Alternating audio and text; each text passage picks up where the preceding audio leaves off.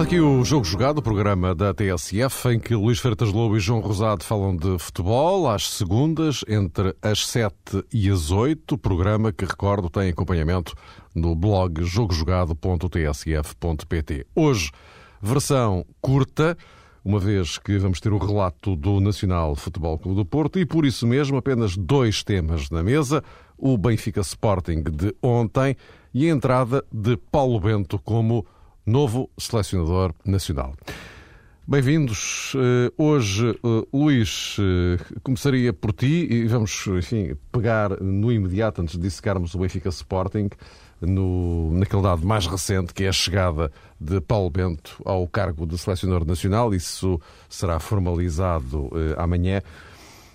depois daquele episódio mais ou menos rocambolesco com a tentativa de Gilberto Madil de trazer José Mourinho por dois jogos para a seleção nacional, que acabou por dar em nada por causa da nega de Florentino Pérez.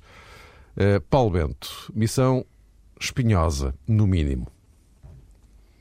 Sim, em primeiro lugar, boa tarde e um abraço ao João. Outro, Luís. Aquilo que me parece neste momento é que, mais do que a pessoa em si ou da escolha de, de um nome, teria que se detectar uma, uma lógica, uma coerência de comportamento na Federação Portuguesa de Futebol. Depois de, do que aconteceu no Campeonato do Mundo, depois da saída, da forma que saiu Carlos Queiroz, tinha que se detectar agora uma ideia, sobretudo um projeto. Isto é, aquilo que a Federação quer para o futuro do futebol português e como quer uh, atacá-lo da melhor forma. Uh, isso é que era importante e penso que esse é o debate que continua por fazer. Uh, e o que, aquilo que assistimos nas última, na última semana foi, de facto, uma, uma política errante em que, desde um treinador para dois jogos, passa-se depois para a opção para um treinador que se percebe agora que é para se manter durante a fase de qualificação. Eu penso que esta inversão de pensamento não faz sentido. Independentemente de achar eh, o correto ou incorreto a questão de agora um treinador só para dois jogos e depois pensa-se mais tarde, com outra direção, eventualmente, na contratação do treinador. As duas posições são, são sustentáveis, embora me pareça sempre melhor uma escolha, uma escolha sempre já estruturada para o futuro. Agora, mudar de opinião em, dois dias é que me parece menos, menos próprio, porque se falhou o Zé Mourinho e pode ser por dois jogos, poderia haver, se calhar, outros treinadores que pudessem fazer esse trabalho também de uma forma correta e de uma forma perfeitamente equilibrada, garantindo a estabilidade emocional do grupo para ganharmos estes jogos, ou pelo menos lutarmos pela vitória, porque ganhar nunca temos a certeza, nem com o Mourinho. Eh, e depois, sim, outra direção, ou esta, procurar um treinador de uma forma estruturada. Agora, mudar novamente de opinião um dia depois e então sim já se contratar um treinador por mais tempo eh, é que me parece uma coisa sem sentido que denota eh, a pouca noção que estas pessoas continuam a ter daquilo que deve ser uma ideia, um projeto para o futuro, para o futuro do futebol português.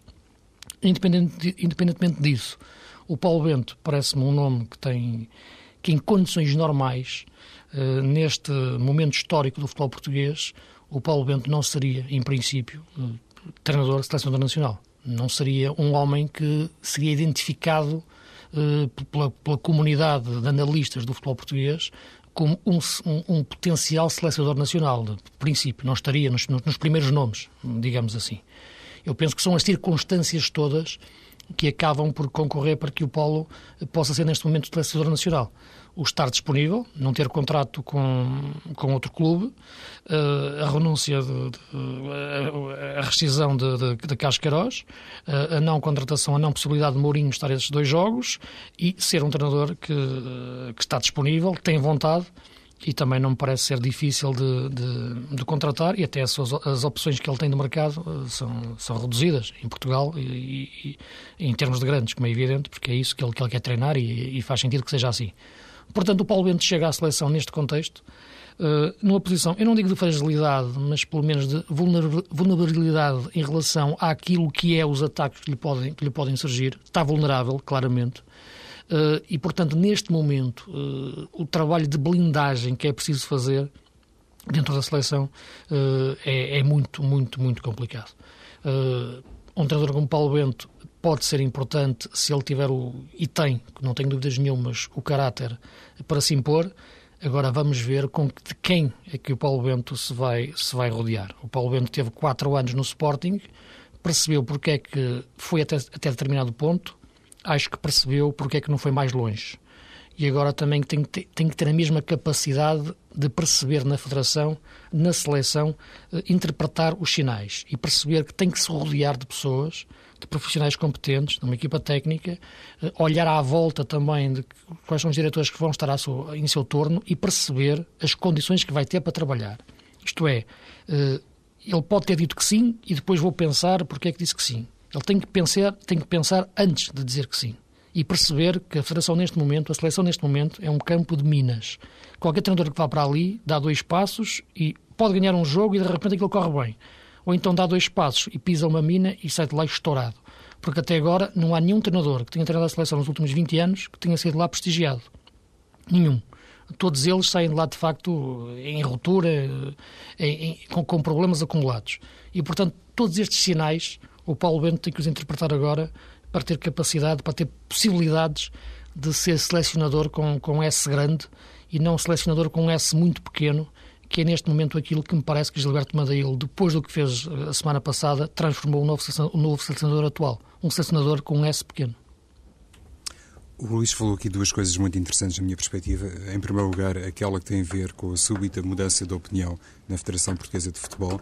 Mesmo tratando-se da Federação Portuguesa de Futebol, e neste caso de Gilberto Madail, é de facto difícil eh, de aceitar que em tão curto espaço de tempo eh, se tenha de repente virado agulhas para Paulo Bento.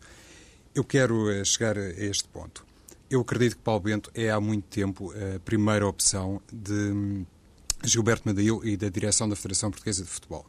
E tem exatamente a ver com outra questão, a tal segunda situação que foi explorada pelo Luís e que reporta a condição de disponível de Paulo Bento. É realmente um nome no mercado eh, que está preparado para tomar conta da seleção portuguesa, eh, seja qual for o ângulo de análise, porque é português, porque conhece o futebol português, porque nos últimos tempos eh, teve muito tempo para descansadamente não só fazer uma análise cuidadosa dos grandes do futebol nacional, mas sobretudo da seleção nacional.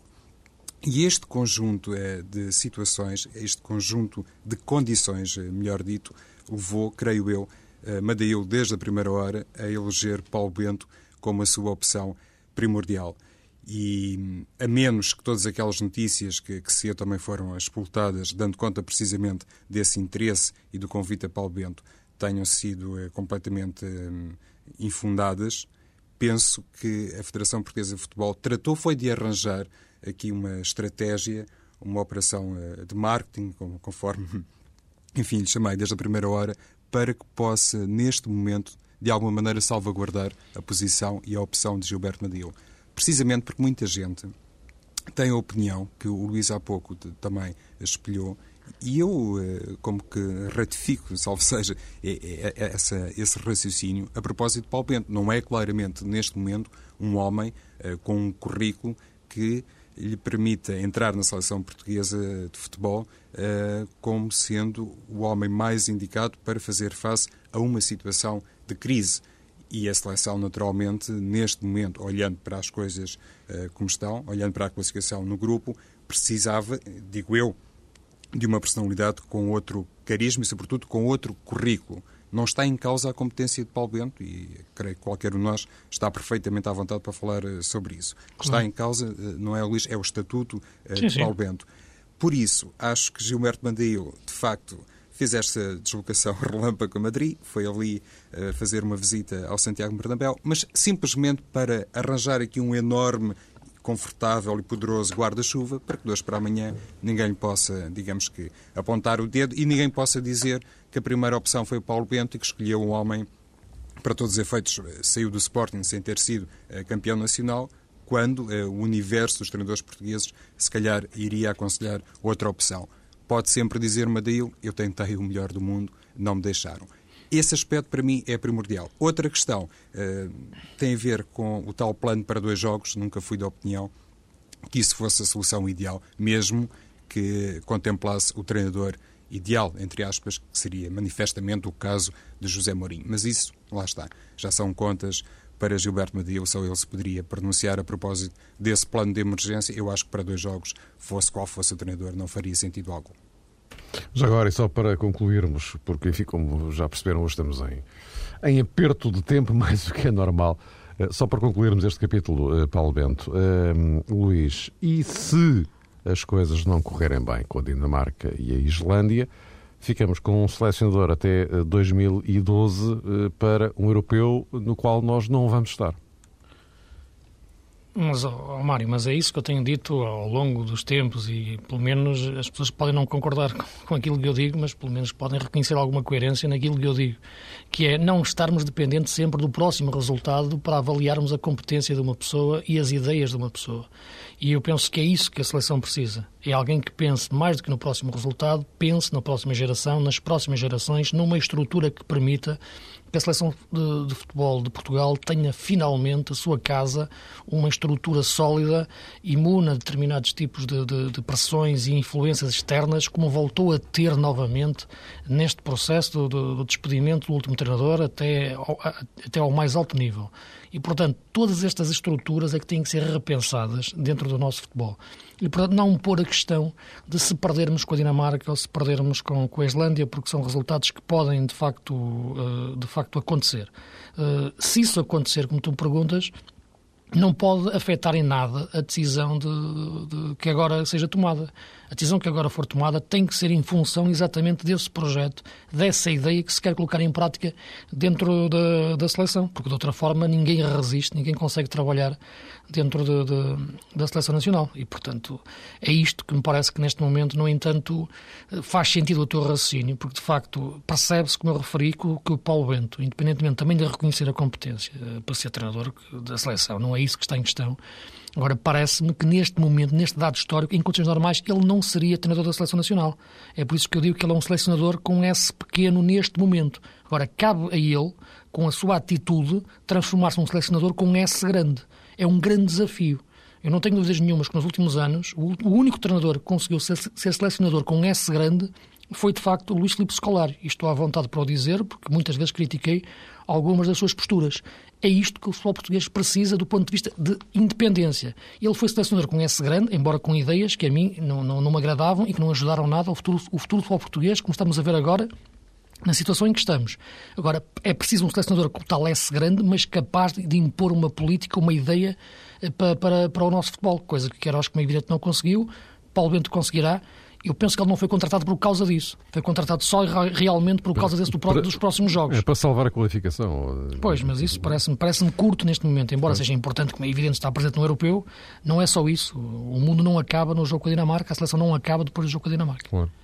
João, só para fechar então. Isto remete-nos, Mário, para uma questão talvez mais profunda e que tem precisamente a ver com aquela opinião que já foi transmitida, inclusive, pelo próprio Paulo Bento, que se manifestou disponível e até apologista de um contrato por uh, dois anos, por uh, ciclo competitivo, creio que ele disse qualquer coisa como isto. Ou seja, uh, a filosofia de Paulo Bento encaixa bem na filosofia de Gilberto Madail, que agora é obrigado, naturalmente, a escolher o nome mais disponível, mas a seleção A pode, naturalmente, ser o primeiro objeto de trabalho de Paulo Bento. Não significa com isso que ele esteja desatento do trabalho uh, da, uh, na Federação Portuguesa de Futebol no que diz respeito a outros escalões etários. Ele pode estar, de facto, preocupado com tudo. A questão é saber se tem condições para o fazer. E, e por isso eu aqui há, algum tempo falava uh, desse plano que talvez fosse viável para que Portugal tivesse um, um selecionador, assim, um homem mais vocacionado para vestir, digamos que, a função de diretor técnico e depois uh, um treinador para a seleção uh, principal.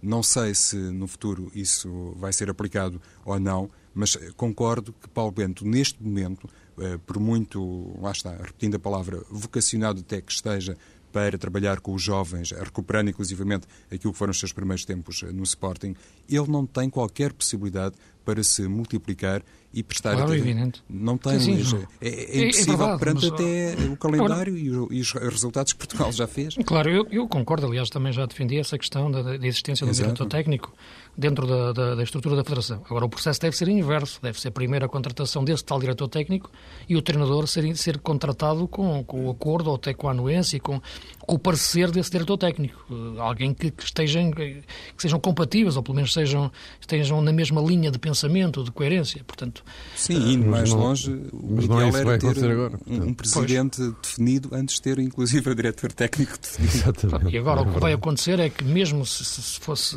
Se, o que não sabemos, como é evidente, se existir esse tal diretor técnico, que eu penso que é fundamental e é importante na, para, para, essa reestruturação global, se é ou não alguém que, que, que partilha da opção Paulo Bento, por exemplo. Né? E claro, isso, desde claro. logo, vai, vai, vai trabalhar com ele. Meus caros, tema 2 e último da edição de hoje. Uh, perdão, João Rosado, estiveste ontem na luz a seguir o Benfica Sporting. Uh, vitória clara do Benfica. Uh, como é que se explica aquela disparidade ao nível de produção de jogo? Eu acho que não teve só apenas a ver com, com o jogo em si, Mário. É evidente que agora todos nós temos a tendência, inclusivamente, eu ontem manifestei uma opinião nesse sentido, para olhar para estes 90 minutos como, digamos assim, o único terreno que possa eh, fomentar explicações para o resultado que, neste caso, foi favorável ao Benfica. Mas, eh, se calhar, eh, vale a pena recuperar outra ideia que era assumida no início da época e que tinha a ver precisamente com o estatuto diferente do Benfica comparativamente ao Sporting, porque era o campeão nacional, tinha conservado grande parte dos seus jogadores e, sobretudo, tinha conservado o treinador, por exemplo, ao contrário daquilo que hum, aconteceu no Sporting e também no, no Futebol Clube do Porto. Uh, isto para dizer que o Benfica conseguiu ontem dar, de facto, uma imagem, em termos de produção futebolística, uh, muito próxima daquilo que exibiu no passado. E para isso penso que Jorge Jesus acabou por, uh, digamos, fazer uso de uma estratégia ou, de uma opção que foi determinante para o resultado final e que teve a ver com a titularidade de César Peixoto, mas mais importante do que isso, com o adiantamento de Fábio Coentrão.